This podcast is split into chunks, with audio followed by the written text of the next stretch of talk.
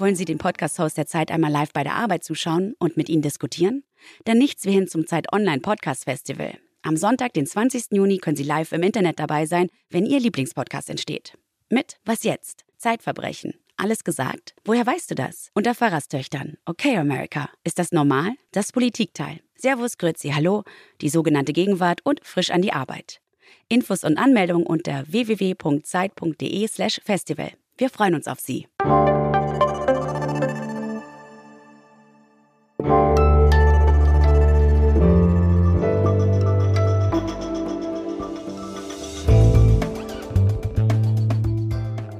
Das Politikteil, der wöchentliche Politik-Podcast von Zeit und Zeit Online. In der heutigen Folge unseres Podcastes ist ja alles ein wenig anders als sonst. Und deswegen habe ich gedacht, wir beginnen auch mal komplett anders und ich überrasche dich ein bisschen. Und wir beginnen mit dem Schluss. Mit dem Schluss. Naja, normalerweise. Wäre schnell fertig, oder?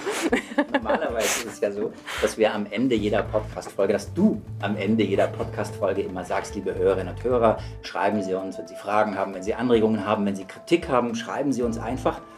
Uns kommt ja auch immer einiges zusammen. Und äh, diese Woche, gerade vor ein paar Tagen, kam eine Mail, die haben wir beide bekommen.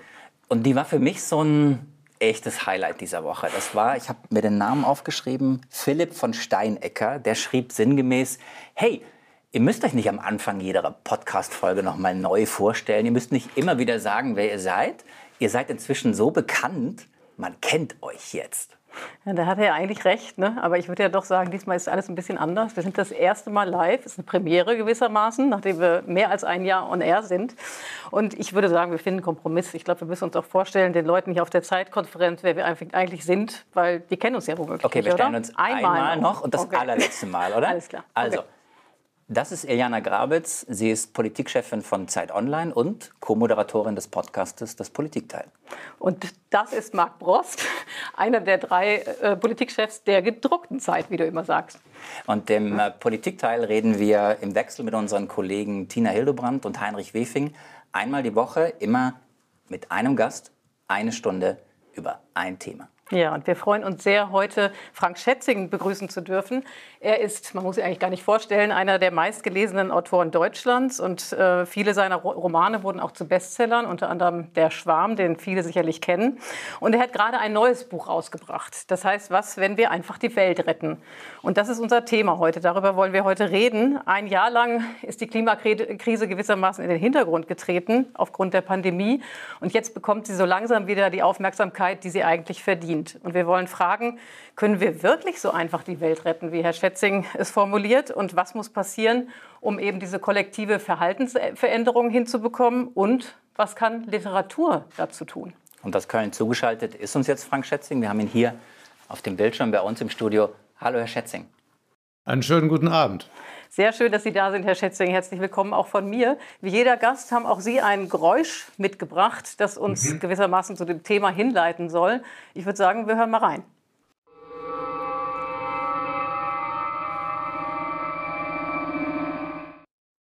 Also, ich bin total, weiß ich jetzt nicht. Ich habe es nicht erkannt. Ich habe es nicht erkannt. Das ist bei dem Geräusch beim Politikteil oft so, aber diesmal sind wir, glaube ich, beide völlig blank. Was war das, Herr Schätzing?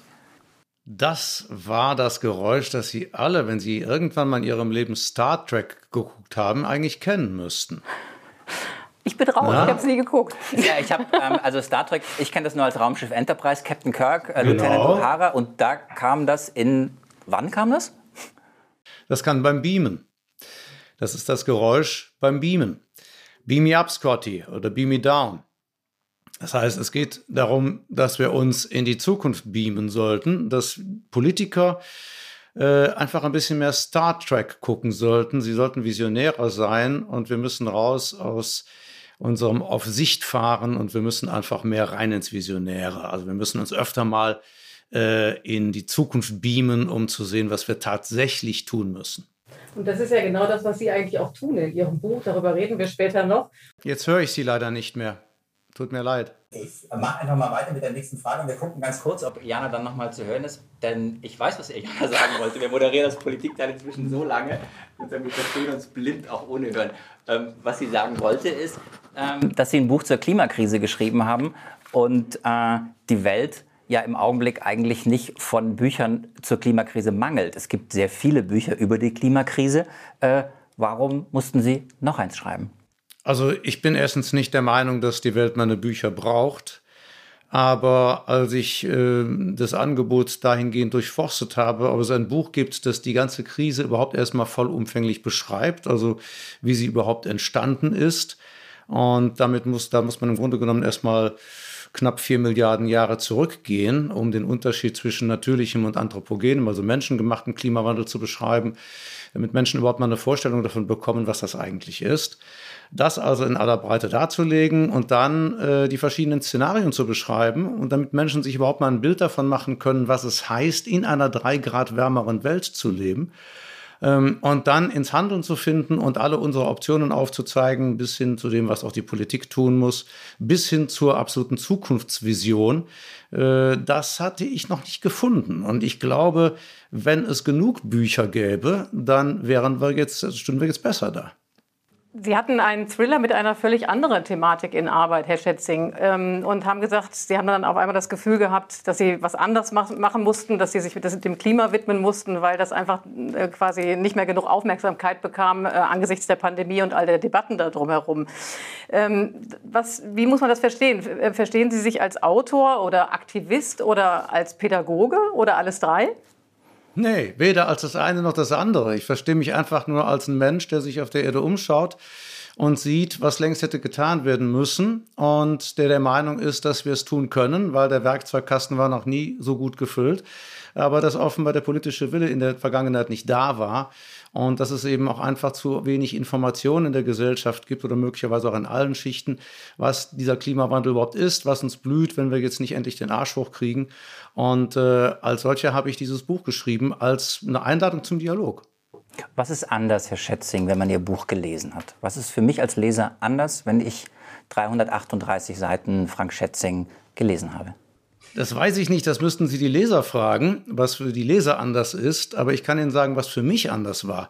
Ich bin ja nun schon seit gut 20 Jahren in diesem äh, ökologischen Thema unterwegs. Also seit dem Schwarm das war ja zwangsläufig so, dass ich dann da plötzlich reinrutschte in die Ökologie. Eigentlich sollte es ein Thriller über eine außerirdische Lebensform werden und plötzlich sah ich mich mit der desolaten Lage der Ozeane konfrontiert und seitdem beschäftige ich mich mit dem Thema Ökologie und dachte eigentlich letztes Jahr, dass ich schon sehr viel weiß. Aber als ich es dann recherchiert habe, die ganze Geschichte eben auch der Klimaforschung und wo wir jetzt stehen und wo wir landen könnten, wenn wir jetzt nicht handeln, als ich mir die ganzen Zusammenhänge mal angeschaut habe zwischen den verschiedenen Klimasystemen, Ökosystemen, Kippelementen auf dem Planeten, ähm, da habe ich so viel Neues selbst gelernt, äh, dass ich hinterher, und wenn ich der einzige Leser wäre des, meines eigenen Buches, dankbar bin, es geschrieben zu haben, weil ich äh, vieles, vieles gelernt habe, was ich noch nicht wusste.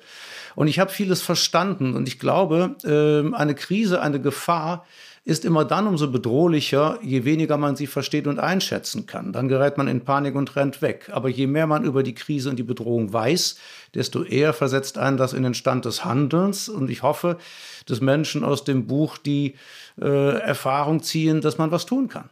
Aber was haben Sie verstanden, dass Sie davor noch nicht wussten? Na, es, es ganz unterschiedliche Dinge. Also erstmal ähm, ist mir klar geworden, äh, wie die vielen, vielen verschiedenen Subsysteme auf dem Planeten zusammenhängen und was Klimawandel eigentlich tatsächlich auch alles ausmacht, also welche Systeme er betrifft. Ob das jetzt die äh, Jetstreams sind, ob das der, der Regenwald ist, ob das das nordpolare Meereis ist, die Antarktis, das Himalaya-Massiv, ähm, die Monsune, El Nino, wie alles zusammenhängt, das ist schon erstaunlich. Und vor allen Dingen eben, was die Dynamik von Kipppunkten angeht. Kipppunkte sind ja in der Physik die Punkte, an dem ein System, das sie bis zu einem gewissen Grad stressen können, dann irgendwann so aus dem Gleichgewicht gerät, dass es sich dann irreversibel in eine Richtung entwickelt, die nichts mehr mit der vorherigen zu tun hat. Und wie, wenn so ein System überstresst ist, wie zum Beispiel eben das, die Antarktis, und wenn die beginnt abzuschmelzen, sie können den Prozess nicht mehr stoppen, dass das auch Auswirkungen haben wird auf den tropischen Regenwald, auf alle anderen Systeme und wie eben dann in einer äh, Kettenreaktion, einem sich aufschaukelnden Kaskadeneffekten plötzlich in sehr kurzer Zeit so ein Weltklima, so ein Weltökosystem komplett kippen kann. Herr Schätzing, ähm, Sie haben ja gerade sehr eindrücklich dargelegt, dass Sie sehr viel äh, verstanden haben, sehr viel erfahren haben über die Hintergründe der Klimakrise. Was glauben Sie, wie schauen Klimaforscher auf Ihr Buch? Naja, ich kenne einige und äh, habe mich mit ihnen auch schon vor über 20 Jahren über das Thema unterhalten. Das ist ja kein neues Thema. Das ist, hat ja im Prinzip einen ganz, ganz langen Bart. Und äh, insofern äh, hoffe ich mal, äh, dass da nichts drin steht, was nicht stimmt. Und soweit ich das mitbekommen habe, sind Klimaforscher insgesamt sehr dankbar für jede Unterstützung, denn sie warnen bereits seit Jahrzehnten die Politik, dass sie endlich ins Handeln finden muss, dass sie endlich äh, äh, erkennen muss, was zu tun ist. Und die Politik tut es nicht. Es ist immer, immer so leider, dass der Rat der Experten nur dann gehört wird, wenn er ins eigene Konzept passt. Und dementsprechend waren die Klimaforscher überglücklich, als sich Kinder und Jugendliche dann bereit gefunden haben, sind auf die Straße gegangen und haben sie sofort unterstützt. Und ich glaube, dass die Klimaforschung auch glücklich ist über jeden, der seriös, muss man natürlich sagen, also wirklich faktenkundig in ihrem Sinne berichtet sehr pointiert formuliert. Ähm, Sie sind Literat, Sie sind Romanautor, Sie sind erfolgreicher Romanautor. Kann ein Romanautor das Klima retten? Im Alleingang. Natürlich, ich meine, ich bin doch schon dabei. Nein, äh, was heißt ein Romanautor? Wissen Sie, wir sollten aufhören, uns zu, zu, labeln und zu kategorisieren. Das ist ein Problem, was wir eh haben. Äh, wir teilen uns auf in erste Welt, dritte Welt, reiche, arme Länder. Das sind die Politiker, das sind die Wirtschaftsleute, das sind die Bosse, das sind die Bürger. Das ist alles Quatsch. Tatsächlich sind wir äh, knapp acht Milliarden Individuen. Und auch Institutionen wie Universitäten oder Regierungssitze sind Konstrukte. Äh, natürlich haben die qua Institution eine gewisse Macht, aber letzten Endes kommt es darauf an, wer dort sitzt. Also landet es wieder bei einzelnen Individuen und wir kommen alle nicht als Präsidenten, Akademiker äh, ähm, auf die Welt, sondern wir kommen erstmal als Menschen auf die Welt, die entweder interessiert sind an ihrer Umwelt oder nicht. Und äh, als solche sollten wir an das Thema rangehen, egal wer oder was wir sind. Und mein Plädoyer ist einfach, jeder kann, wenn er will, sich über die Hintergründe des Klimawandels schlau machen. Äh, wir hatten noch nie so viele Möglichkeiten, das zu tun wie in diesen Tagen und kann dann sehen, was er alleine oder im Verbund mit anderen tun kann. Und jetzt doch noch mal eine Frage an Sie als Literat, als Autor. Ja, Sie sind der Experte für Thriller.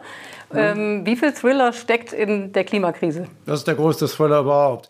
Äh, es ist ja ohnehin so, wissen Sie, ich habe das Buch ja unterhaltsam geschrieben. Und das ist ja auch eine Einladung zum Dialog. Ich spreche auch den Leser direkt an und äh, es ist ja fast so ein bisschen, dass man sowieso eine Kumpanei eingeht. Und wo hat das alles angefangen? Es hat irgendwann mal in der Höhle am Lagerfeuer angefangen. Da haben wir alle um das Feuer gesessen. Irgendeiner hat eine Geschichte erzählt. So, und dann hat noch ein anderer eine Geschichte erzählt und bei dem anderen sind sie alle eingepennt, weil der nicht gut erzählen konnte. Worüber haben diese Menschen Geschichten erzählt im Allgemeinen? Über die Wirklichkeit. Die Wirklichkeit war das größte Abenteuer. Und das ist immer noch so. Äh, letzten Endes leben wir in einer Geschichte, wir leben in unserer eigenen Netflix-Serie, die schreibt sich von selber fort und die schreiben wir alle fort. Und äh, es geht darum, Menschen zu interessieren, zu begeistern, zu packen für unser Schicksal auf diesem Planeten, für unsere Geschichte, in der wir leben. Und das hat eine ganze Menge auch tatsächlich mit Thrillern zu tun, ja. Ich muss Ihnen was gestehen, Herr Schätzing. Nur zu, Sie haben das Buch nicht gelesen. Dann brechen wir jetzt hier sofort ab. Nein, nein, nein, nein. Also eigentlich muss ich sozusagen auch, äh, ich muss es auch Iliana gestehen, weil Iliana hat in, in allen Gesprächen, die wir in den letzten Tagen geführt haben, als klar war, wir können mit Ihnen einen Podcast machen. Es geht um dieses Buch, hat Iliana in jedem Gespräch gesagt, ich habe das Buch gelesen. Also ja. sie habe das Buch gelesen. Worauf mein schlechtes Gewissen so groß wurde. Und dann habe ich gedacht, äh, jetzt habe ich nur noch eine Chance. Wir fangen den Podcast mit dem Schluss an. Und ich muss einfach den Schluss Ihres Buches lesen, um halbwegs mitreden zu können. Und der Schluss ist, wenn ich das vorweggreifen kann, insofern interessant, weil Sie eine Utopie entwerfen und weil sie am Schluss die Welt und die Menschen mitnehmen in das Jahr 2050 und beschreiben, wie diese Welt dann aussehen könnte. Und ich möchte kurz eine Stelle äh, vorlesen, damit unsere Hörerinnen und Hörer und unsere Zuschauer einen Eindruck davon bekommen. Sie schreiben, das Leben ist jetzt die Hardware in Hauswänden, Laternen, Bäumen und Pollern, in Schmuck, Schuhen, Brillen, künstlichen Zähnen, in Restauranttischen, im Straßenbelag und in Drohnen finden sich abertausende High-Speed-Hotspots. Alles ist Benutzeroberfläche. Das Web ist immer und überall. Viele Menschen steuern es über implantierte Chips. So werden die Netzhaut, die Großhirnrinde, die Handfläche zur Bedienoberfläche. Globale Vernetzung hat in einer Weise zugenommen, wie es in unserem Universum unvorstellbar ist. Ist das wirklich eine Welt, in der Sie leben wollen? Ja, klar. Ähm, Sie, schauen Sie, wir machen einen riesengroßen Fehler. Ähm, wir sind ja sehr gut darin, Technologien und Visionen zum Beispiel für die Welt in 50 Jahren zu entwerfen, aber wir können nicht wie die Menschen in 50 Jahren darüber befinden und empfinden, sondern wir urteilen über Lebensumstände der Zukunft immer auf der Basis unserer moralischen Denkvorstellungen von heute. Und deswegen finden wir das immer alles ganz entsetzlich. Was meinen Sie, wie entsetzlich ein Bewohner des Jahres 1920 äh, das Internet gefunden hätte, wenn man es ihm geschildert hätte? Dass Menschen um ihn herum ständig auf irgendein kleines Ding starren äh, und immer noch in einer Parallelwelt zusätzlich leben. Also wir müssen immer sehen, äh, dass die Menschen der Zukunft, auch der nahen Zukunft, natürlich vollkommen anders aufwachsen, in vollkommen anderen Lebensumständen und einer anderen Verschmelzung auch mit Technologie leben. Aber wir sind heute diejenigen, die die Weichen dafür stellen müssen, dass die Technologien von morgen suffizient sind und dass wir nachhaltig und in einer weltgerechteren Welt zusammenleben können. Herr Schätzing, ich glaube, das ist jetzt ein guter Zeitpunkt, oder, Marc, äh, dass Für wir was? zu unserer äh, phänomenalen Rubrik kommen, nämlich die Flop 5. Diejenigen, die uns kennen, die wissen, dass wir äh, jeden Gast fragen, so auch Sie, Herr Schätzing, ähm, nach seinen Sätzen, Phrasen, Klischees, die er absolut nicht mehr hören kann, wenn es um das Thema geht, über das wir heute sprechen.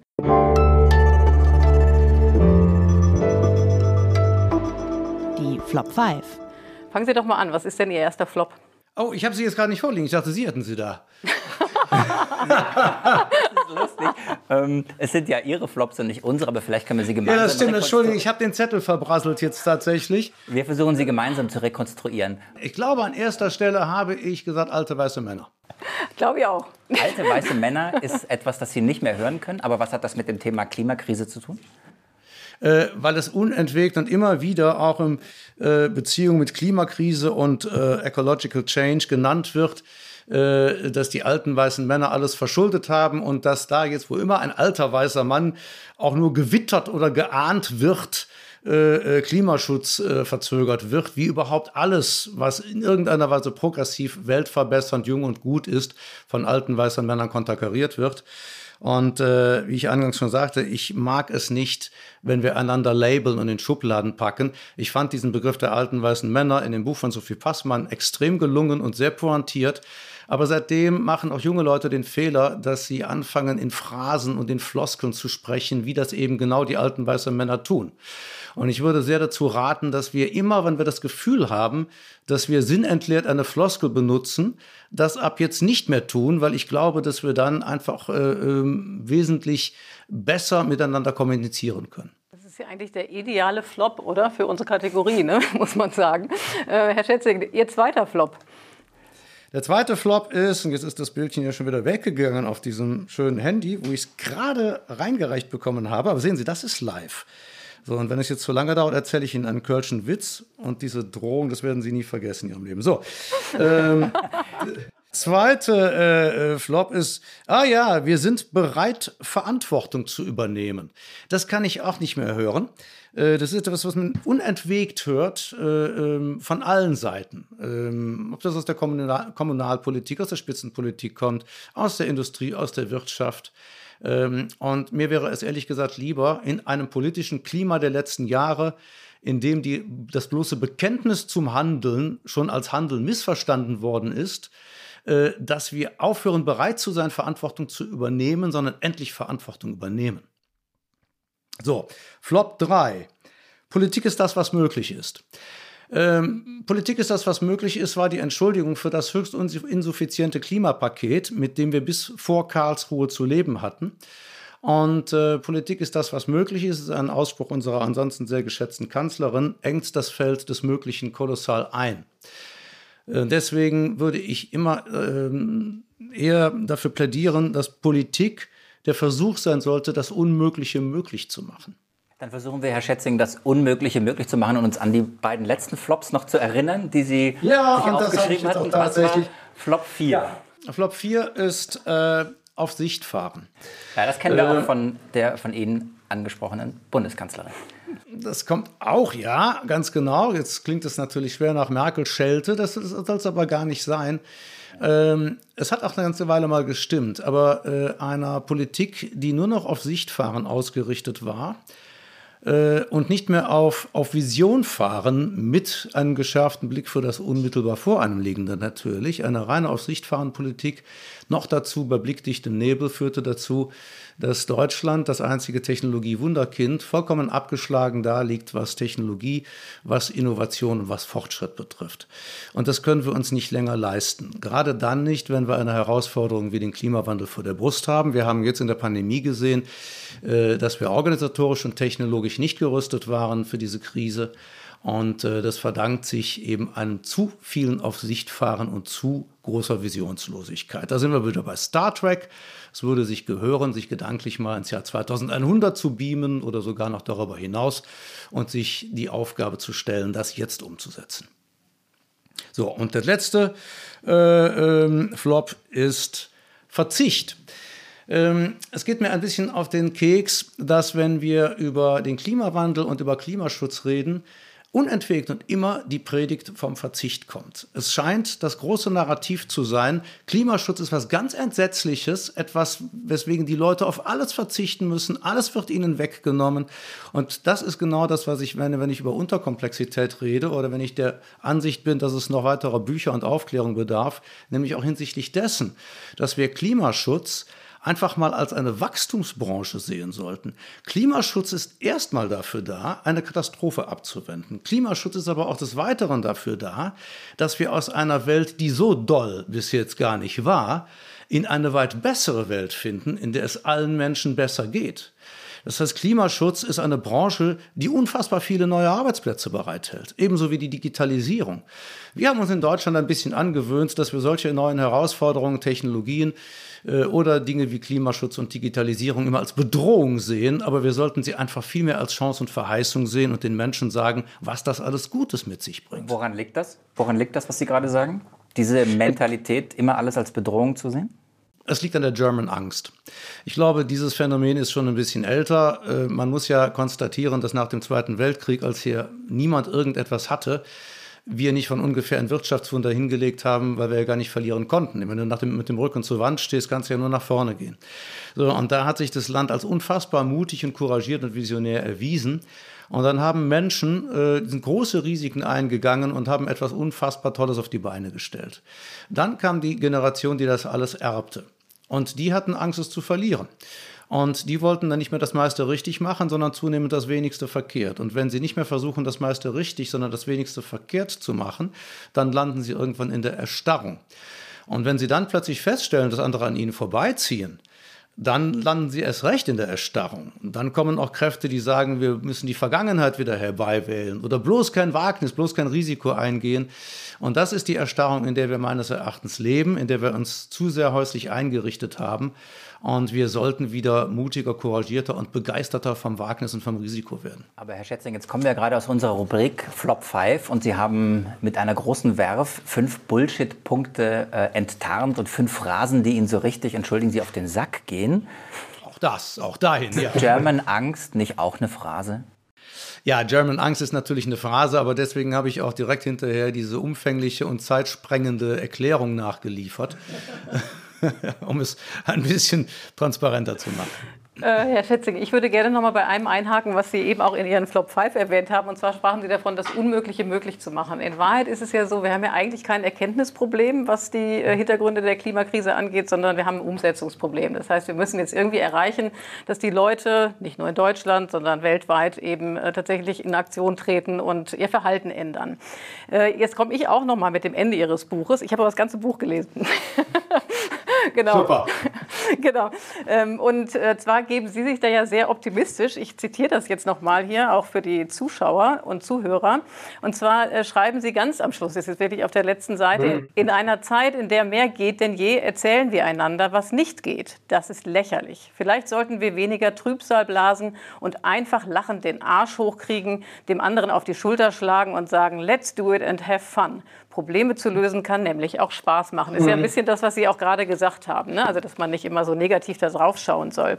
Jetzt haben Sie aber auch in Ihrem Buch eine ganze Liste von äh, Vorschlägen gemacht, wie wir jetzt die Individuen selber vorgehen können, um äh, das Schlimmste zu verhindern. Und das geht von Duschen statt Baden, möglichst kein Fleisch essen oder wenig, weniger googeln, wäre für uns relativ schwierig, glaube ich, für Sie wahrscheinlich auch, nachhaltig reisen. Keine Streams, keine Live-Podcasts. Äh, genau, genau, relativ schwierig. Das würde jetzt heute gar nicht stattfinden. Also das Ganze hört sich nicht so richtig vergnügungssteuerpflichtig an. Und da doch nochmal die Frage an Sie, wie können wir denn die, äh, die, die Menschen begeistern und die davon überzeugen, dass das eigentlich Bock macht, was da vor uns liegt?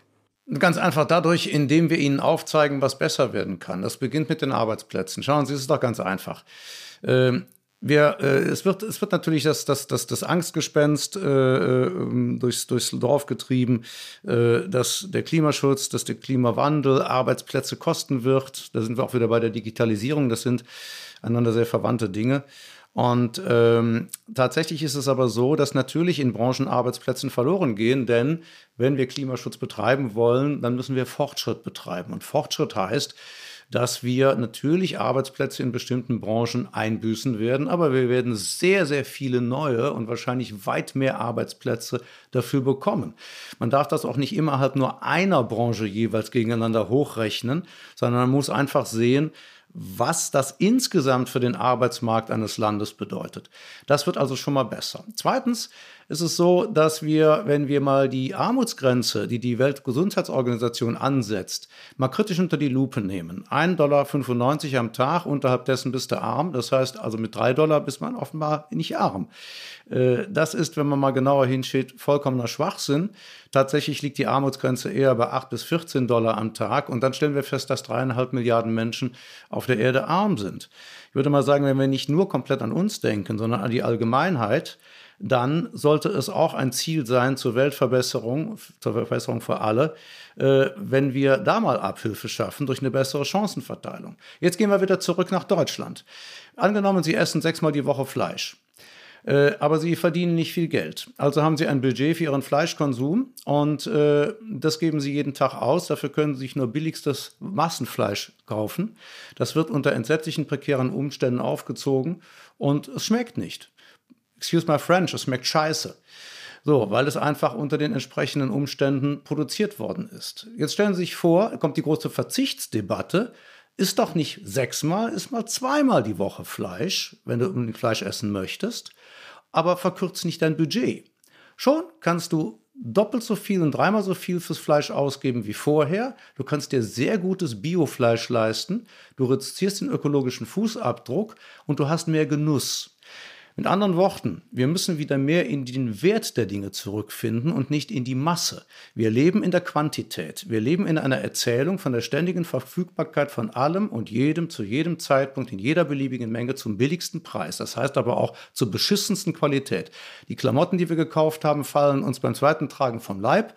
Das Essen schmeckt nicht und ist ungesund. Alle diese Dinge verdanken wir dieser fatalen Geizes-Geiz-Spirale. Wenn wir die Dinge wieder mehr beurteilen nach ihrem tatsächlichen Wert, Wert anstatt nach dem jeweils billigsten Angebot, haben wir sie vielleicht nicht immer, aber in wesentlich besserer Qualität. Also meine Ratio folgt Ihnen total, meine Vernunft, ne, kann ich total verstehen. Aber ähm, ich glaube, am Ende ist es nicht tief im Menschen drin, dass er einfach immer mehr haben will. Und das ist halt irgendwie so ein bisschen wieder. Natürlich ist es erst durch den Kopf zu schicken und zu sagen, nee, also vernünftig wäre jetzt eigentlich was ganz anderes. Widerspricht das nicht am Ende der, der Natur des Menschen und vielleicht kann man noch einen Schritt weitergeben, auch dem, dem, dem Kapitalismus? Äh, nein, keineswegs. Äh, es gibt ja einen marktwirtschaftlichen Kapitalismus, der vollkommen anders funktioniert. Wir sind leider heute, und das, das ist natürlich äh, ein Symptom der letzten 10, 20, 30 Jahre, wir sind gewohnt, Kapitalismus nur über Raubtierkapitalismus zu definieren äh, und Casino-Kapitalismus. Da gibt es natürlich auch noch andere Modelle. Im Übrigen glaube ich, dass ich Ihnen widersprechen muss. Was Sie ansprechen, ist Gier. Ich glaube nicht, dass Menschen von Natur aus gierig sind, sondern wir sind evolutionär so beschaffen, dass wir uns einen Überlebensvorteil verschaffen möchten. Das führt dazu, dass wenn eine Ressource öffentlich ist, natürlich jeder losrennt und versucht, möglichst viel von dieser Ressource zu bekommen, weil es uns irgendwo in den Knochen steckt, dass wir ja von irgendwas leben müssen. Also willst du dir noch einen Vorrat anlegen, so wie das Eichhörnchen eben auch mehr Nüsse sammelt als das andere Eichhörnchen. Aber man hat festgestellt, äh, da gibt es diese schöne Spieltheorie, dass Menschen sehr wohl willens sind, äh, ihre Gier zurückzustellen und empathisch zu handeln und auch zu teilen, wenn dieses, diese gute Tat öffentlich wird. Das heißt, der gute Ruf scheint ein sehr hehres Gut zu sein und viele Menschen sind daran interessiert, einen guten Ruf zu haben. Wenn Sie also Klimaschutz betreiben, wenn Sie Umweltschutz betreiben, wenn Sie gerechter leben, äh, dann erzählen Sie es anderen. Reden Sie drüber. Stehen Sie als gutes Beispiel da und Sie werden feststellen, man haut Ihnen auf die Schulter. Und das macht so unendlich viel Spaß, äh, dass es dann gar nicht mehr so schön ist, gierig zu sein. Wir sind ja gerade so ein bisschen in der, in der gesellschaftlichen Analyse bei der Frage, woran hapert es, was ist das Umsetzungsproblem? Das, das interessiert mhm. uns und das ist ja, glaube ich, auch durch Ihren Buchbeitrag nochmal klar geworden. Es gibt Erkenntnisse, Sie haben sie nochmal formuliert, aber es, es, hapert irgendwie so ein bisschen an der Umsetzung. Das ist, glaube ich, der Teil unseres Gesprächs, in dem wir uns jetzt bewegen und im zweiten, ja, letzten Schritt. Darf ich, auf, darf ich meinerseits auf etwas eingehen? Ja. ja. Ähm, weil Sie haben jetzt, glaube ich, schon zum zweiten Mal gesagt, im Grunde genommen braucht es ja die Erkenntnis mehr, es braucht nur noch die Umsetzung. Äh, dem würde ich widersprechen. Ähm, ich glaube, dass die allermeisten Menschen keinerlei Vorstellung davon haben, was es eigentlich bedeutet, in, einem, in einer drei Grad wärmeren Welt zu leben. Aber da gebe ich Ihnen total recht, Herr Schätzing. So, glaube, jetzt geht die andere Erkenntnis. Ne? Äh, ich glaube, dass die allermeisten Politiker das Problem noch gar nicht durchdrungen und verstanden haben. Ähm, und äh, das möchte ich in einem Beispiel demonstrieren nämlich am Klimaschutzgesetz und an dem Urteil, was wir jetzt gerade in Karlsruhe gehört haben. Ähm, es ist ja so, dass das bisherige Klimaschutzgesetz, äh, das festgelegt hat, dass wir bis 2050 klimaneutral werden wollen, ähm, dass das so beschaffen war, dass wir unser uns zustehendes CO2 oder überhaupt unser Emissionsbudget äh, fast bis 2030 aufgebraucht haben würden. Das heißt also 90 Prozent hätten wir dann verpulvert. Dann wären also für junge Menschen äh, über die dann noch verbleibenden 20 Jahre äh, ein kümmerlicher Rest von 10 Prozent geblieben, die sich hätten einteilen müssen, ohne dass die Regierung bis jetzt Anzeichen hat erkennen lassen, bis dahin eine Vollversorgung durch erneuerbare Energien zu gewährleisten. Das heißt, das Ganze wäre also mit einem entsetzlichen Verzicht und einer Verantwortung einhergegangen für junge Menschen, die diese Krise gar nicht verschuldet haben. Nun kam dieses Karlsruhe Urteil, äh, das schon äh, in seinen Auswirkungen fast Realsatire ist, wer sich da jetzt plötzlich alles wie Bolle drüber freut. Äh, das ist ungefähr so, als hätten sie jahrelang ihren Job nicht gemacht und vergüten jetzt der Welt erfreut, wie wichtig es war, dass man sie dafür jetzt mal öffentlich abgewatscht hat und versuchen, das sogar noch zu ihrem Vorteil zu machen. Also auch hier, äh, das mal die, die, das bisschen Demut in der Politik zähneknirschend einzugestehen, dass dieses Urteil ja nur darum erfolgen musste, weil man selber seine Hausaufgaben nicht gemacht hat, das steht hier aus. Was wird aber gemacht? Es wird übers Knie gebrochen ein neues Klimaschutzgesetz. Und dieses neue Klimaschutzgesetz sieht nun vor, dass wir klimaneutral werden wollen bis 2045.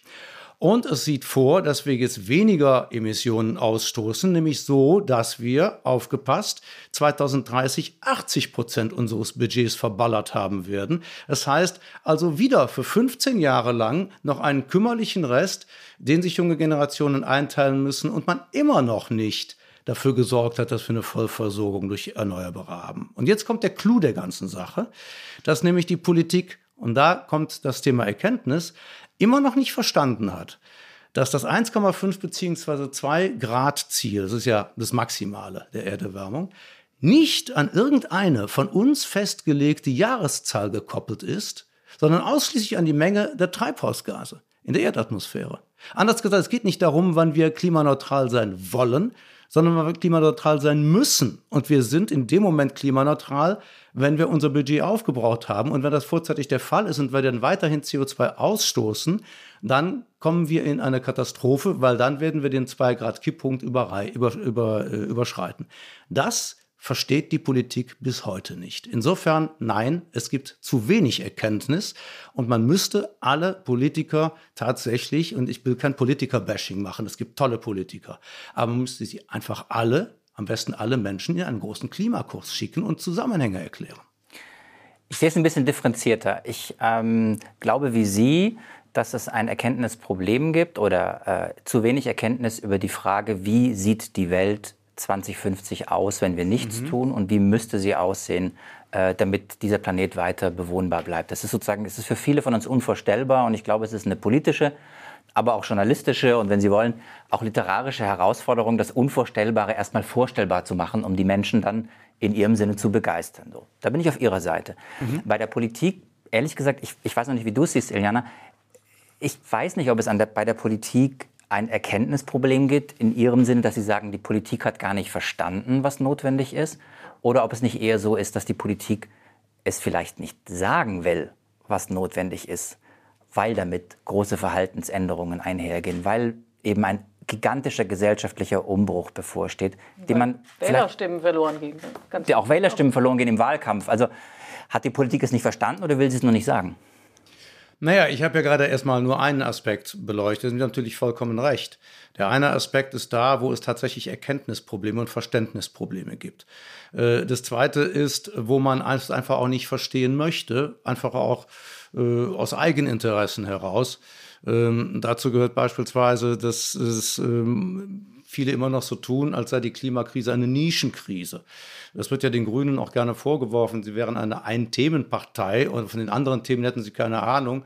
Dass aber aber verkannt wird, dass die Klimakrise eine globale, eine Menschheitskrise ist, die alle Bereiche betrifft. Das heißt, wenn du dieser Klimakrise zu Leibe rücken willst, musst du in allen anderen Bereichen auch firm sein.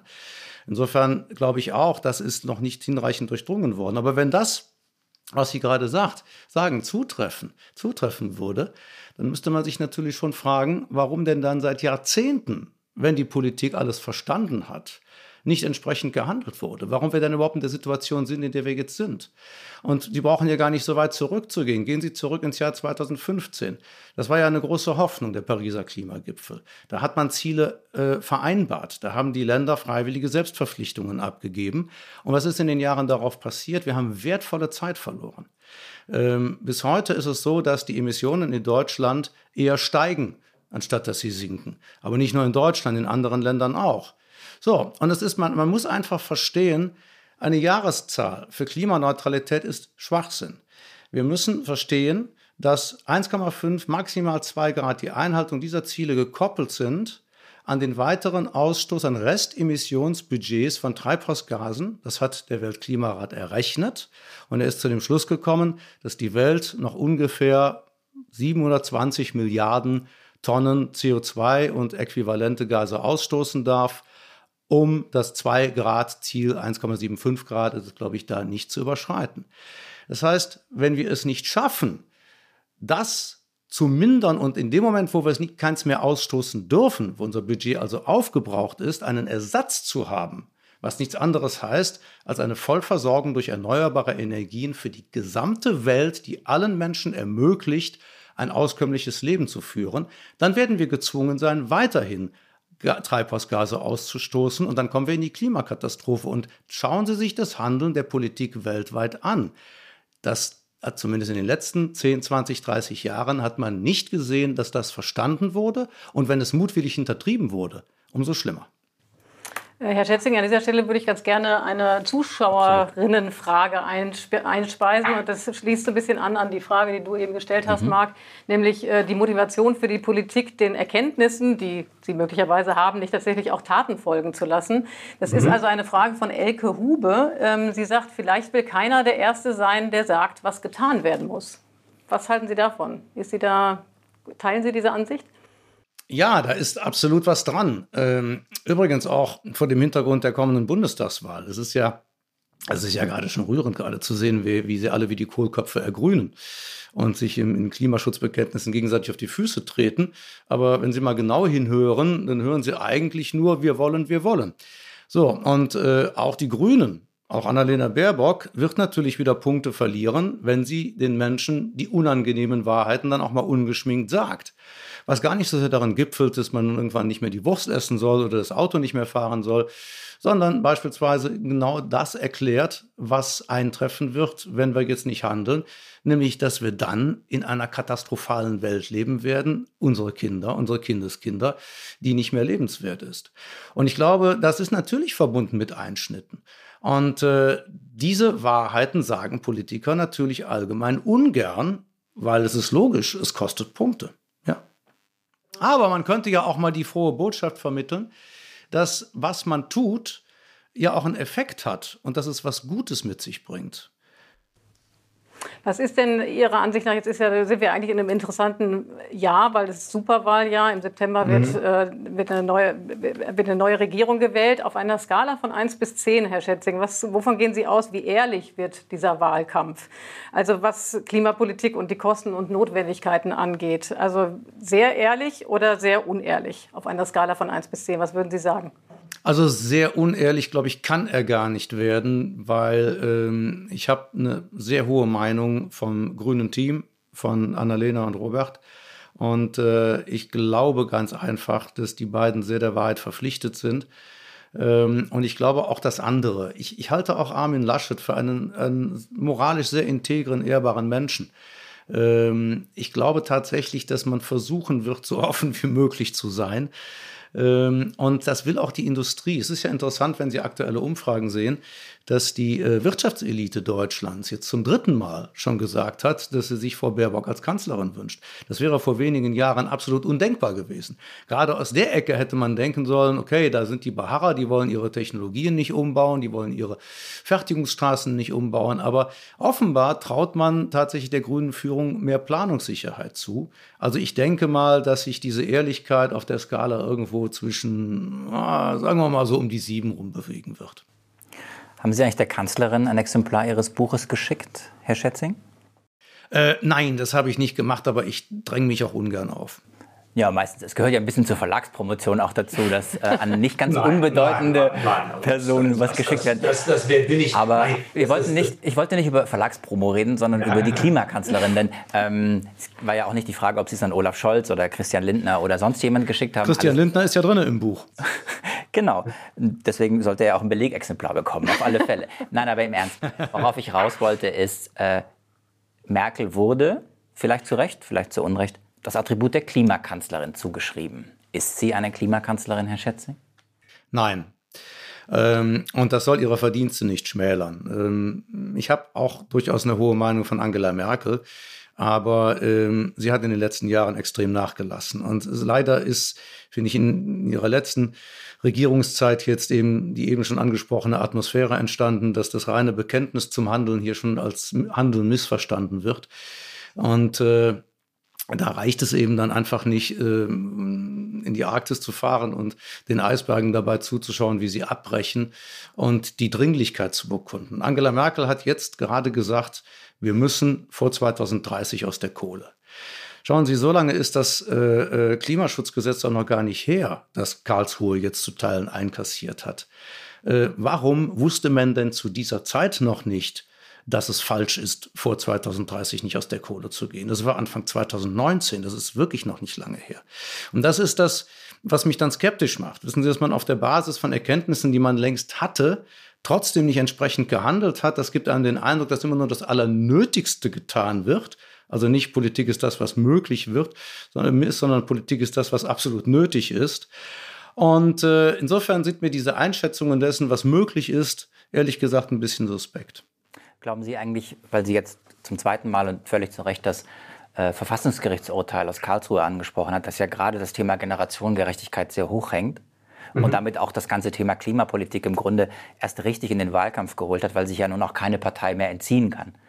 Ähm, mhm. Glauben Sie denn, dass durch das Verfassungsgerichtsurteil das Thema Generationengerechtigkeit, vielleicht auch Ringen der Generationen um den richtigen Weg in der Klimapolitik, dass das erledigt ist? Oder werden wir, weiter, werden wir weiter junge Menschen auf den Straßen haben, die für ihren Planeten, für ihr Leben, für ihre Zukunft demonstrieren, während manche andere sagen, ich habe auch ein Leben und äh, ich äh, will das nicht so radikal ändern, bin halt ein bisschen älter und bin nicht mehr so lange auf diesem Planeten unterwegs.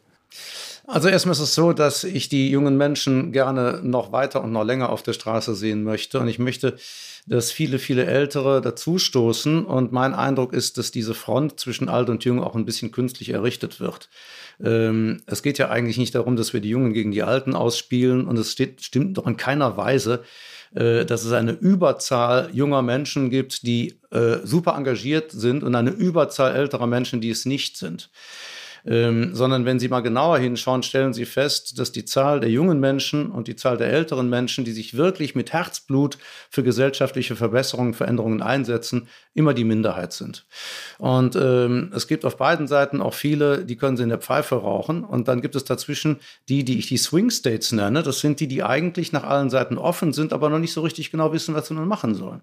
Und die gilt es zu gewinnen, die gilt es zu überzeugen, und zwar durch die Kraft des Arguments. Das ist mir zumindest wesentlich lieber als durch die Kraft des Verbots, damit sie wirklich überzeugt sind, sich einzureihen. Und wenn wir nochmal auf Karlsruhe zurückkommen, Karlsruhe ist ein Urteilsspruch, der einen Mangel festgestellt hat, nämlich den Mangel, dass viel zu viel Verantwortung und Verzicht auf die junge Generation abgewälzt wird, um einer Krise Herr zu werden, die sie nicht verursacht hat. Und dass die Politiker nachbessern müssen. Jetzt aber ist die Frage, wie wird denn nachgebessert? Denn das reine Urteil rettet ja nicht das Klima. Und wir haben gerade schon darüber gesprochen. Da ist eben jetzt ein über das Knie gebrochenes, sicherlich auch aus Gründen der bevorstehenden Bundestagswahl, über das Knie gebrochenes neues Klimaschutzgesetz äh, das die Klimaneutralität auf 2045 vorzieht und ein bisschen an der Verbrauchsschraube dreht, sodass wir jetzt bis 2030 80 Prozent verballert haben werden, ist nicht suffizient. Und man muss auch ganz einfach sehen, wir haben doch verschiedene Sektoren. Wir haben die Sektoren Verkehr, wir haben die Sektoren Energie, Gebäude und so weiter und so fort. Wo soll denn da bitte wie konkret eingespart werden? Das sind die Pläne, die ich jetzt gerne mal von allen hören möchte.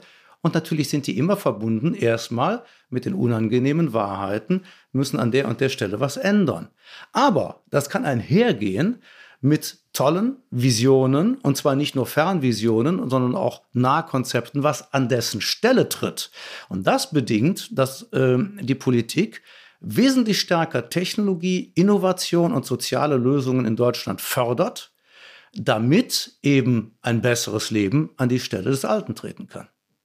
Wir reden gleich über die Umsetzung und das, was notwendig ist. Dann, das müssen wir, glaube ich, in den letzten 10, 15 ja. Minuten dieses Podcasts auch einfach nochmal wirklich Stück für Stück durchbuchstabieren.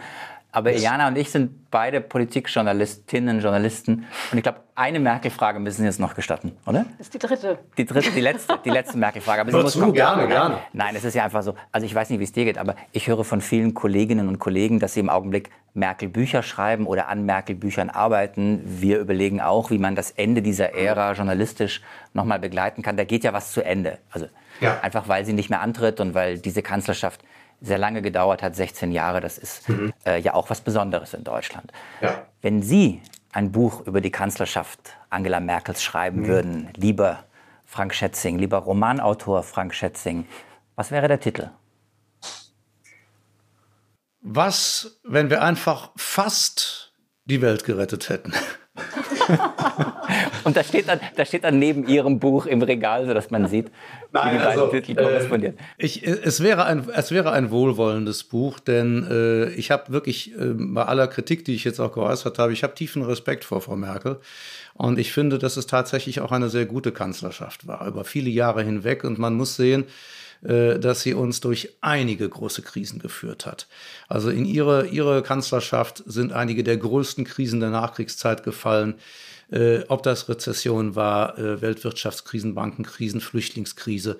Also wir hatten wirklich viele, viele, viele große Herausforderungen zu meistern. Eine Pandemie, gut, da muss man auch leider sagen, es war eher aufgrund de, des föderalen Hickhacks äh, einiges schiefgelaufen. Aber das muss man ihr schon alles gut zu Buche schreiben. Äh, mein Eindruck ist nur, dass sie tatsächlich in den letzten Jahren einfach zu vieles ausgesessen hat. Äh, ich hatte schon das Gefühl, sie ist müde geworden. Also die Gelassenheit, dieses Unaufgeregte, was ich mal sehr geschätzt habe, sich eben nicht von allem immer durchs Geviert treiben zu lassen, äh, das, das ist in einer Erschöpfung gemündet, die uns nicht weitergebracht hat. Ich glaube, das ist ein guter äh, Moment, um den Blick nochmal nach vorne zu werfen. Ne? Also wir, wenn alles so läuft wie geplant, werden wir im September eine neue Kanzlerin oder einen neuen Kanzler haben. Herr Schätzing, wenn Sie sich mal in die Situation versetzen, Sie seien jetzt entweder Kanzler von Deutschland oder König von Deutschland und Sie hätten... Dann lieber König. Okay, dann sind Sie König, oder? König ja. von Köln und von Deutschland. Genau. Da muss der so da machen, was ich will. Genau, genau. Sie können machen, was Sie wollen. Ähm, vor allen Dingen natürlich bei Ihrem Herzensthema Klimapolitik. Was wären die ersten drei Maßnahmen, Maßnahmen, die Sie ergreifen würden? Also, ich werde morgen intronisiert. Morgen, ja. Okay, und alle, machen, alle müssen machen, was ich will. Ja, genau. Gut. Das hört sich okay. jetzt an wie eine Drohung, Herr Schätzing. also, äh, vor 2030 komplett raus aus der Kohle. Äh, und äh, die Subventionierungen für den, äh, wie ich meine, künstlichen Erhalt und die Heraus das Herauszögern der Agonie der fossilen Brennstoffe, äh, dieses viele Geld, was dafür aufgewendet wird, vollumfänglich in die erneuerbaren Energien stecken. Und zwar nicht nur in den Ausbau der Infrastrukturen, sondern vor allen Dingen die Innovationsrate hochsetzen. Denn äh, es ist ja keineswegs so, dass wir für alle Zeiten mit diesen klobigen Solarpanelen und ihren lächerlichen 18% Energieausbeute leben müssen, sondern wir können auf allen Feldern sehr viel effizientere und bessere Konzepte bauen. Es wird auch schon zurzeit gemacht. Also raus damit, Vollversorgung durch Erneuerbare auf jeden Preis schaffen bis zwei, äh, 2030 dann äh, eine deutliche Heraufsetzung des CO2-Preises, eine, eine stufenweise, aber radikale Heraufsetzung. Das wird ja gerne dann mit dem Argument konterkariert, das würde der Wirtschaft schaden. Wenn wir nach Schweden schauen, stellen wir fest, die haben einen immens hohen CO2-Preis. Und äh, man sieht, dass es der Wirtschaft keineswegs schadet, sondern es funktioniert. Also das muss gemacht werden. Es muss einfach unattraktiv werden, weiterhin CO2 auszustoßen. Ähm, dann ist es ganz wichtig, das habe ich gerade schon mal angesprochen, ähm, dass wir äh, innovativer werden, dass wir uns die technologische und innovative Marktführerschaft in der Welt wieder zurückholen in diesem Land. Das heißt, dass wir federführend werden in Speichertechnologien, in Batterientechnologien. Äh, ich sage Ihnen mal ein Beispiel, wir haben gerade schon mal angesprochen, Solar. Äh, es gibt mikroskopisch kleine Zellen, die die Farbe verstreichen können. Die haben eine Energieausbeute von 40 Prozent. Das sind sogenannte Perovskitzellen. Es gibt Folien, damit können Sie komplette Glashäuser bekleben. Äh, dann können sie das ganze, ein ganzes Stadtviertel mit Solarenergie äh, versorgen. Also wir brauchen diese visionäreren Konzepten. Wir müssen die grüne Digitalisierung vorantreiben, ganz wichtig. Wir müssen Infrastrukturen ausbauen und wir müssen aus dem monotechnologischen ins multitechnologische. Wir sind hier so ein Entweder-Oder-Land geworden, entweder E-Mobilität oder Wasserstoff. Das ist Schwachsinn. Wenn wir überlegen, wie der, äh, der Elektrizitätsbedarf, der Strombedarf in der Welt anwachsen wird. Wenn sich die ganzen Entwicklungsländer nehmen, die prosperieren möchten, die immer mehr auch digitalisiert werden, wir werden weiter digitalisiert. Die Digitalisierung kostet unfassbar viel Strom. Der automobile Verkehr, der ganze Transport kostet Strom. Wenn Sie auf grünen Wasserstoff umsteigen, dann muss der auch durch Elektrolyse erzeugt werden und dafür brauchen Sie grünen Strom. Also müssen wir alles in diese Stromversorgung stecken und müssen aufhören, den Leuten das Märchen zu erzählen, das E-Auto würde alles richten. Also das wären mal so ein paar Ansätze, auf die ich gehen würde. Und äh, ich würde das Bildungssystem umkrempeln. Ich würde ein paar neue Hauptfächer Klimaschutz würde ich einrichten beispielsweise. Da gibt es einiges zu tun. Okay, also das war jetzt ein ganzes Bündel von Maßnahmen, Herr Schätzing. Es waren mehr als drei. Sie sind ein bisschen gierig, aber okay. nee, ich habe da wieso, ich bin da auf Lebenszeit. Also wenn ich König bin, dann... Äh, aber, aber ja, äh, der Marc muss sich jetzt schon mal die nächste äh, Überleitung zur nächsten Frage überlegen. Aber ich kann Ihnen jetzt berichten, dass ganz viele da draußen wollen, dass Sie König werden. Uns erreicht nämlich hier die, uns erreicht nämlich hier die Nachricht, dass die, ähm, die Bitte vielmehr, dass die Zeitredaktion doch bitte, bitte diesen Dauer, äh, diesen Podcast dauerhaft zur Verfügung stellen soll. Herr Schätzing, also Sie haben die Probleme der Klimaverantwortung so gut und verständlich beschrieben, dass hier eine Chance wäre, breitere Öffentlichkeit zu erreichen. Also ich würde mal sagen, das ist die nächste Karriere. So, und jetzt kannst du überleiten. Naja, es ist ja irgendwie, also was soll ich denn nach diesen Sätzen noch sagen? Aber ich darf, also eure Hoheit muss ich jetzt noch nicht sagen, Herr Schätzing. Nein, im Ernst, wir wollten einmal noch kurz... Ja, ja, ja, wir, wir wollten noch mal auch wenn das Regierungsprogramm ja schon sehr konkret war und um einzelne Umsetzungspunkte ging, nochmal um eigene äh, oder einzelne Punkte sprechen, die dazu helfen würden, dass äh, die Rettung der Welt wirklich, wirklich gelingt. Und Sie haben vorhin das Wort Swing States genannt. Ähm, mhm. Da würde ich ganz gerne nochmal nachhaken, weil Sie in diesem Buch auch von, von Swing States äh, sprechen und sagen, es gibt neuralgische Staaten, neuralgische Bevölkerungsgruppen, die den Unterschied machen und die man erreichen muss mhm. äh, im Kampf gegen den Klimawandel. Was meinen Sie damit und wie kriegt man die? Ich glaube, erstmal muss man feststellen, dass viele Menschen äh, ja ihre Ressentiments gegen den Klimaschutz nicht haben, weil sie Ignoranten wären oder weil sie egoistisch oder gierig sind, sondern schlicht und einfach, weil sie Angst haben. Weil sie äh, irgendwann mal ihre eigene kleine Sicherheit geschaffen haben. Das ist die Sicherheit für sich, für ihre Familie. Das ist das Konzept, in dem sie leben und von dem sie wissen, das trägt mich, das trägt uns sicher, einigermaßen sicher ins Alter. Und wenn plötzlich eine Umwertung vieler Werte stattfindet und äh, man ihnen erzählt, dass vieles davon einfach nicht mehr in unsere Zeit passt und dass sie das jetzt auch nicht mehr tun sollten, dann fragen sie natürlich zu Recht, okay, ich wäre ja bereit dafür, aber was, was tritt denn an dessen Stelle? Will ja niemand nackt im Wind stehen. Ne?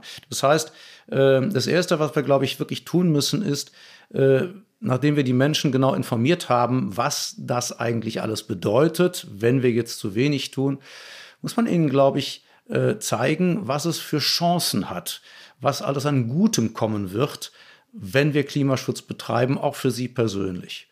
Ähm, das ist zum Beispiel der Arbeitsmarkt. Es ist ja so, dass die äh, viele, viele Branchen über Jahre hinweg den Klimaschutz verschleppt haben, weil sie gesagt haben, wir wollen keine Arbeitsplätze gefährden. Wenn wir jetzt die alten Fertigungsstraßen beispielsweise aufgeben und auf neue umrüsten, dann verlieren Leute ihren Job.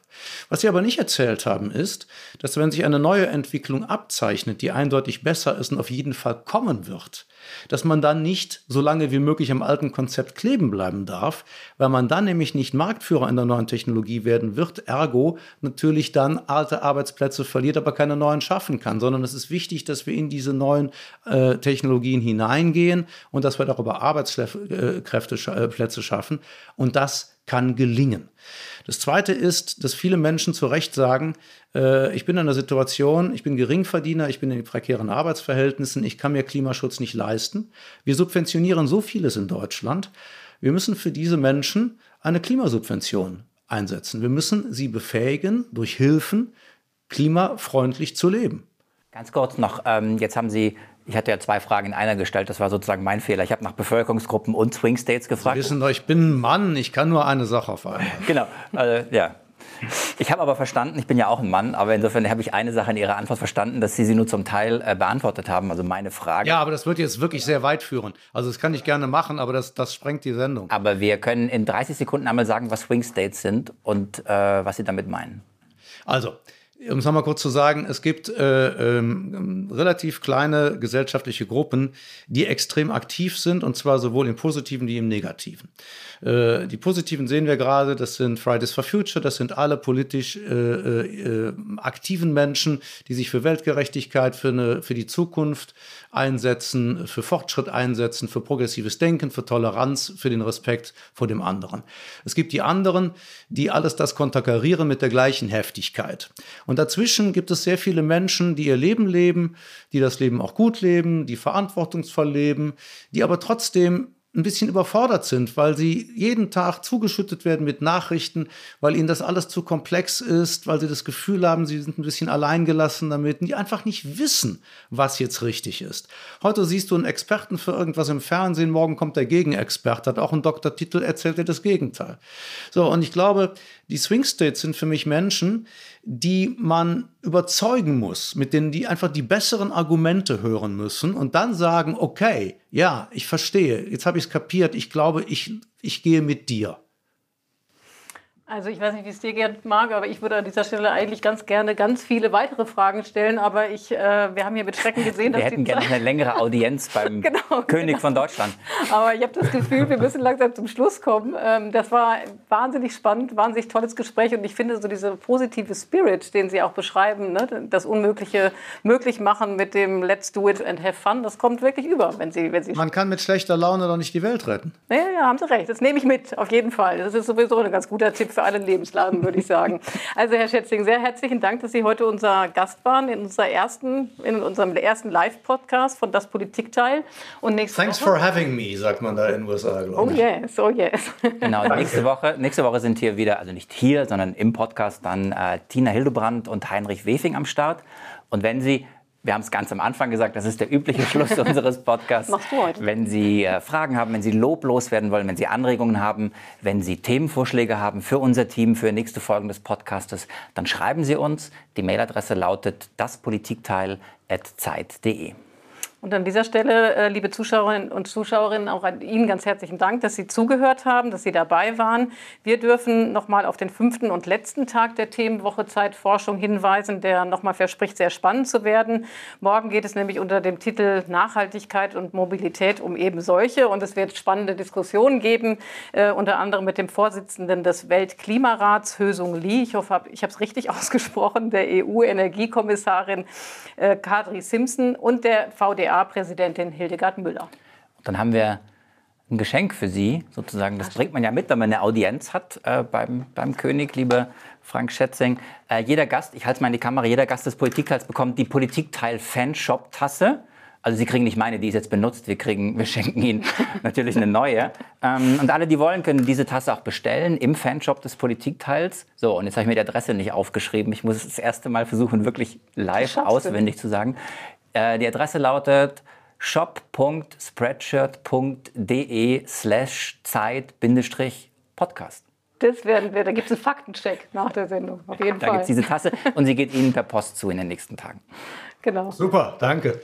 Und an dieser Stelle nochmal Danke auch an alle, die uns hier unterstützt haben, die Pool Artists und Pia von Zeit Online und heute eben auch die Veranstalter der Themenwoche Zeitforschung, die uns hier und die Bühne gegeben wir haben. Sie, wir nennen sie beim Namen, oder? Wir sagen vielen Dank an Aida, an Steffen, an Marco und an Marc äh, vom Team Konvent, die uns heute diese wunderbare Bühne gebaut haben. Vielen Dank. So, Moment. Und jetzt musst du noch sagen, Tschüss. Ach so, ja. Ähm, also die Fans haben sozusagen ihm geschrieben, wie toll es ist, äh, dass sie König von Deutschland werden sollten. Sie haben uns auch geschrieben, dass sie es ganz lustig finden, wenn wir am Ende des Podcasts immer versuchen, uns per Mundart oder regional typisch zu verabschieden. Eigentlich hatte mir Iliana immer verboten zu sagen Tschüssle.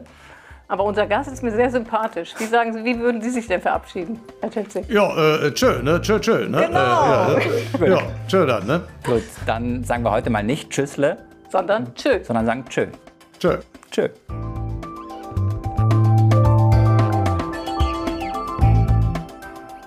Das Politikteil ist ein Podcast von Zeit und Zeit Online, produziert von poolartists.de.